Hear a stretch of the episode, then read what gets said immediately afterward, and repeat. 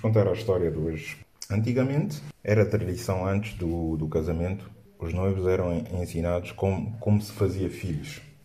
Ou seja, davam-nos a teoria não é? sobre, sobre o assunto, não é? Sobre o assunto da fabricação dos nenéns. Já sabem, né? vocês são adultos, então já sabem do que é que eu estou falando. Só que, entretanto, numa, numa tabanca, houve dois jovens que, que se casaram, mas esqueceram-se completamente de lhes ensinar para que, é que servia o berquiló, agora nós chamamos o berquiló do homem, uh, tradicionalmente, não é? E depois, para que, é que servia o berquiló e o jetrimento? O jetrimento é da, da mulher, ok?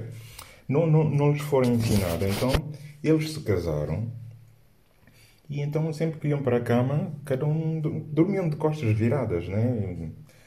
Pá, pá, não sabiam o que, o que haviam de fazer, então Ficaram lá durante dois anos, não é? Dormir daquela forma.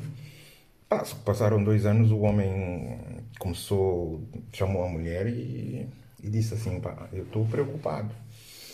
É que já, somos, já estamos casados há dois anos e até agora não tivemos nenhum filho. Estou a ficar preocupado. Já sabes como é que é. Começa aí a ver mexericos na tabanca. Eu não sei o que é que se passa connosco. Será que temos algum problema? a mulher disse, eu também não sei, também ando preocupada com isso. Eu não sei, não sei se, se entretanto temos algum problema. O homem disse, eu não, não quero ir falar, levar essa questão para a nossa família, já sabe como é que é, começa a haver muita especulação. Eu acho melhor inventarmos uma desculpa, irmos até Bissau, procurar um, procurar um médico para saber se, algum, se temos algum problema ou não. Ok, inventaram uma desculpa, pegaram um, um transporte público e vieram e vieram até Bissau. Foram ter com o médico. Foram para o hospital de Simão Mendes, ter com o médico. O médico explicaram ao médico o que é que se passava. O médico fez um batalhão de exames, todo o tipo de exames, e viu que não, nada, não havia nada que pudesse impedir a gravidez estranhou, então disse, ah, deixa pedir a opinião de um colega. Foi chamar um, o, o colega ginecologista que levou a, a mulher, foi fazer eh, consultar a, mulher, foi aí que descobriu que a mulher ainda era virgem. Então disse ao colega médico, ah, pá, não sei, mas a, a mulher ainda é virgem. Disse, como é? Então mandou chamar o casal e perguntou-lhes, mas vocês quando vão para a cama, o que é que costumam fazer? Não, nós só vamos para a cama dormir, cada um vira-se para o seu lado e dormimos até de manhã.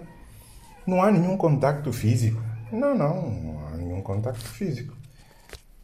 O, o médico disse, então é por causa disso. Espera aí, levou-os para uma, para uma sala onde havia uma marquise, deitou, pediu à mulher para se despir, a mulher despiu, pediu o homem também para se despir, o homem se despiu e ele disse assim, olha, agora vamos fazer assim. Estás a ver? Tens, tens de pegar no teu berquilô e pôr aí no instrumento e fazer um, dois. Contar um, dois, um, dois, um, dois, um, dois, nesse movimento, um, dois, um, dois. E o homem lá fez, começou um, dois, um, dois, um, dois. Ah, ficou, ficou, ficou logo contente, né? Claro. Não sabia o que, o que era aquilo. Ficaram os dois maravilhados com, com a cena do um, dois. Então, quando foram para casa, foi um, dois, um, dois todos os dias. Então, sempre, sempre que estavam a, a ter a relação íntima, o homem sempre contava, né? Um, dois, um, dois, um, dois. Então, depois, passou um ano, tiveram, tiveram uma filha. Ficaram todos contentes, não é? A família, foi uma festa grande. Só que, entretanto, seis anos depois, a filha entrou para a primeira classe.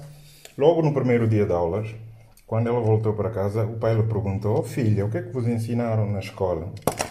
E a miúda: Hoje ensinaram-nos a contar. Um, dois, o pai: Quê? Parei, parei, parei. Nunca mais vais voltar para a escola.